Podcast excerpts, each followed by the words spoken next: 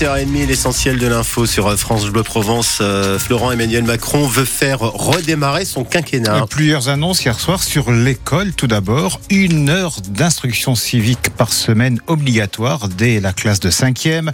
Le président souhaite aussi que le théâtre devienne un passage obligé au collège et il demande de rétablir les cérémonies de remise de diplômes aux collégiens. Le chef de l'État confirme l'expérimentation de la tenue unique dès la rentrée de septembre dans une centaine d'établissements en vue d'une éventuelle généralisation en 2026. Autre priorité après la forte baisse des naissances l'an dernier, le président annonce la création d'un congé de naissance de six mois pour les deux parents pour remplacer le congé parental actuel. Un cas de rage détecté chez un chiot dans le Var, un animal importé illégalement du Maroc. Il est mort fin décembre, 13 jours après son entrée en France. Toutes les personnes en contact avec l'animal ont été prises en charge. À peine une semaine après avoir été nommé ministre de la Culture, Rachida Dati vient d'annoncer sa candidature à la mairie de Paris en 2026. Son avocat l'avait annoncé, c'est fait. Karim Benzema porte plainte pour diffamation contre le ministre de l'Intérieur. En octobre dernier, le Ballon d'Or 2022 avait adressé un message de soutien aux habitants de Gaza, victimes selon lui de bombardements injustes menés par Israël.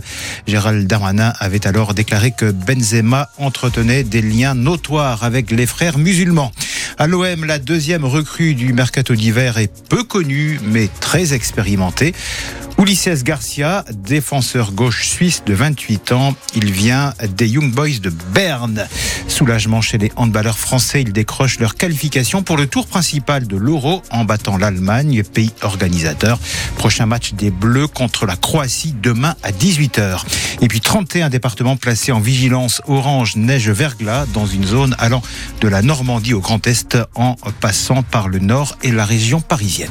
Attention à la glisse là-haut. Hein. Nous, c'est de la pluie. Voilà aujourd'hui, il y a plus de douceur. À tout à l'heure, 9h. 9h, oui. Pour les infos, bien sûr. Le 6-9, France Bleu Provence. Philippe Richard. Allez, les une de la presse euh, en Provence. La Provence qui nous emmène dans le quartier marseillais de Belzins où euh, la misère et les trafics font tache d'huile. Bonjour Aurélien Viers, directeur de la rédaction euh, de la Provence. Trafic, pauvreté, insécurité. À Belzins, le malaise persiste. C'est votre une ce matin. Oui, bonjour euh, Philippe, euh, bonjour à tous. Souvenez-vous, c'était il y a trois mois, la fac Colbert qui ferme à cause du, point de deal. Ça a remué euh, toute la ville, on en a parlé dans, toute la France. Une fac qui ferme à cause d'un point de deal. Finalement, la fac n'a pas fermé. La préfecture de police a multiplié les, moyens pour nettoyer le quartier. Il y avait des, dealers devant la fac. et Pierre Corobénic, notre reporter, y est retourné dans le quartier. Il a constaté que ça allait mieux, que les étudiants se sentaient soulagés euh, que les étudiantes pouvaient sortir euh, de la fac euh, sans souci le soir, qu'il y avait moins de problèmes d'agression, de couteaux sortis. mais le problème, c'est que ça fait justement en tache d'huile, comme vous le rappeliez, c'est-à-dire que quand on va rue d'Aix, rue de Pressensé, sur la butte au Carme, sur, vers la porte d'Aix, eh bien, rien n'est vraiment résolu. ça, les problèmes se sont déplacés. donc Pierre Corobénic nous raconte tout ça dans la Provence, alors que la préfète de police vient d'annoncer des moyens supplémentaires dans l'hypercentre de Marseille et notamment euh, dans ce quartier de Belzins. Merci Aurélien. La Provence, votre journal qui revient également sur la conférence de presse, hein, évidemment, du président euh, Macron. Un désarmement, euh, un désarmement pardon, entêtant. Voilà, c'est la une de la Marseillaise ce matin. Bonjour Léo Purguette, président de, la Marseillaise. un désarmement entêtement, voilà, c'est ce qu'il ressort pour vous en tout cas ce matin avec cette obsession désarmante pour le libéralisme. Oui, le président de la République euh, a pendant un très long moment, hein, euh, plus de 2h15, euh, développé un auto-satisfecit en expliquant que finalement son cap depuis 2017 était le bon. on a fini par se demander d'ailleurs pourquoi il avait changé de gouvernement dans cette mesure-là. Le gouvernement était d'ailleurs présent, spectateur et muet de cette conférence de presse. On a interrogé des Provençaux sur la notion de réarmement qu'il a beaucoup utilisé en matière euh, économique, sociale et, civique.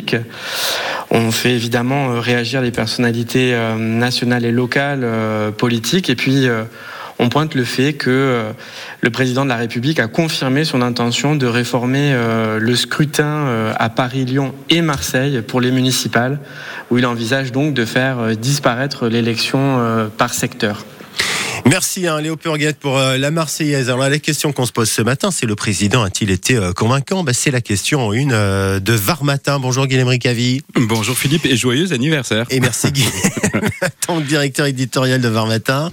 Alors vous vous intéressez à, ce qu'ont pensé justement les, Varois de cette intervention?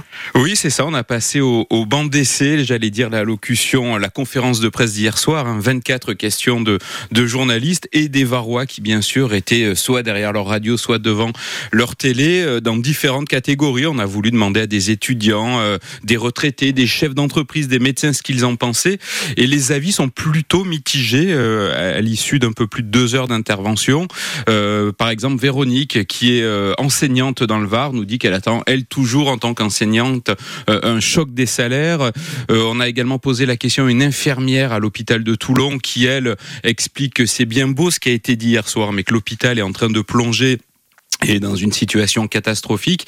Et les chefs d'entreprise aussi à qui on a pu poser la question, bon, ont des avis assez mitigés. Ils ont trouvé que le président Macron était un petit peu trop VRP, euh, qu'il vendait un peu trop euh, sa politique hier soir. Et il y a une déception aussi, c'est du côté de la Fondation Abbé Pierre. On a posé mhm. la question euh, à son représentant et effectivement qui regrette qu'hier soir la question du logement, notamment pour les plus pauvres, n'ait pas été abordée. Merci Guilhem. Donc à lire dans, dans 20 annonce et clarification, le président sur le front, c'est le dossier donc euh, du jour dans votre journal.